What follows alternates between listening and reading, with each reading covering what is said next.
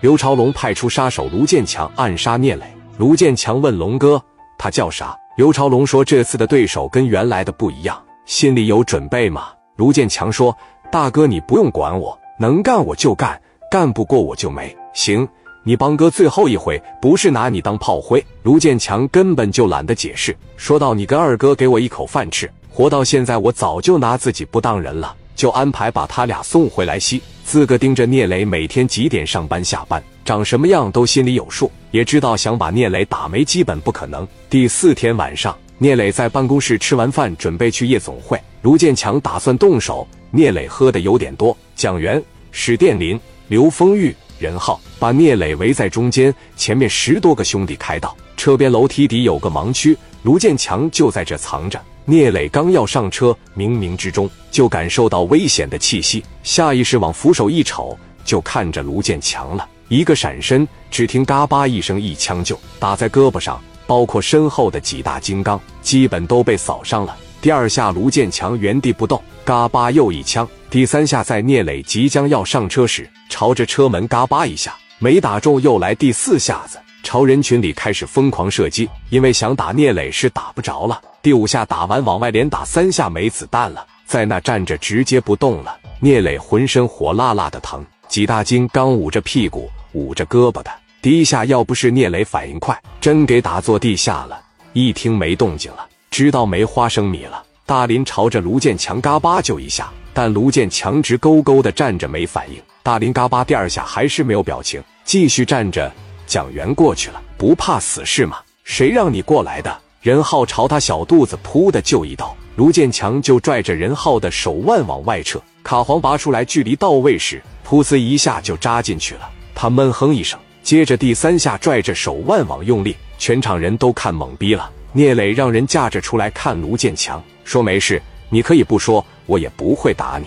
我现在上来吸把姓刘的哥俩打死，这都是拜你所赐。”卢建强抓着聂磊手说：“等会。”聂磊说：“不就是刘朝龙让你来的吗？你也不容易，只是以后不要再给姓刘的做事了。他拿你根本就不当人，你就是个炮灰。你走吧。”这一句话直接给说心里去了。聂磊继续道：“冤有头，债有主。”我何必跟一把五莲子过不去？你以后找个好点的主子。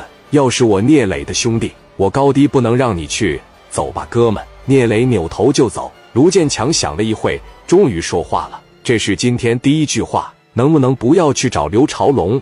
他就过我的命。”这句话再次触动到聂磊，来到了卢建强跟前，就看着他皮开肉绽的站在那。聂磊问：“你就这么想保住姓刘的？”卢建强点头。聂磊打给刘朝龙：“我是聂磊，这个电话证明你派来的那个杀手没好使，挺失望吧？再给你最后一回机会，再给我整没用的，直接让你俩看不到明天的太阳。只能说你有一个好杀手。”刘朝龙说：“这都整不死你，你牛逼。”卢建强也听到了。聂磊说：“他都不问你是死是活。”卢建强一低头没有说话，看了聂磊一眼，意思是你杀不杀我？聂磊说：“你走吧。”大林着急的说道：“不能让他走，这小子他是个祸害。”刘毅说：“哥，这不放虎归山吗？你不能让他活着，这种人他不配当人。”聂磊急眼了：“我需要你们教我做什么？”我说：“让他走。”聂磊放了卢建强。卢建强来到个小诊所，酒精碘伏往伤口一浇，自个拿镊子把里边的花生米往出摘，然后拿着白色纱布一包，这就算看好病了。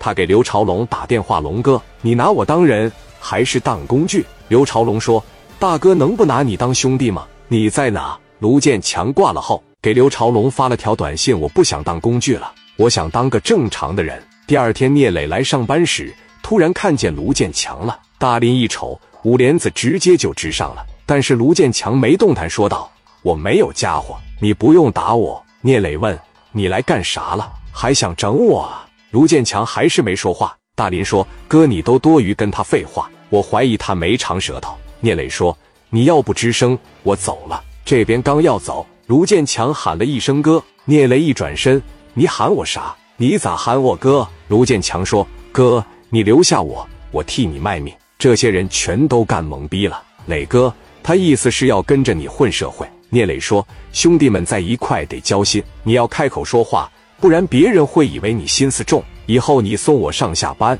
卢建强干懵逼了这代表信任和尊重。他眼泪直接就下来了。这辈子就没有人这么信任过他。直到遇见聂磊从此以后卢建强就没离开过聂磊三步以外。自此磊哥又囊括一员大将。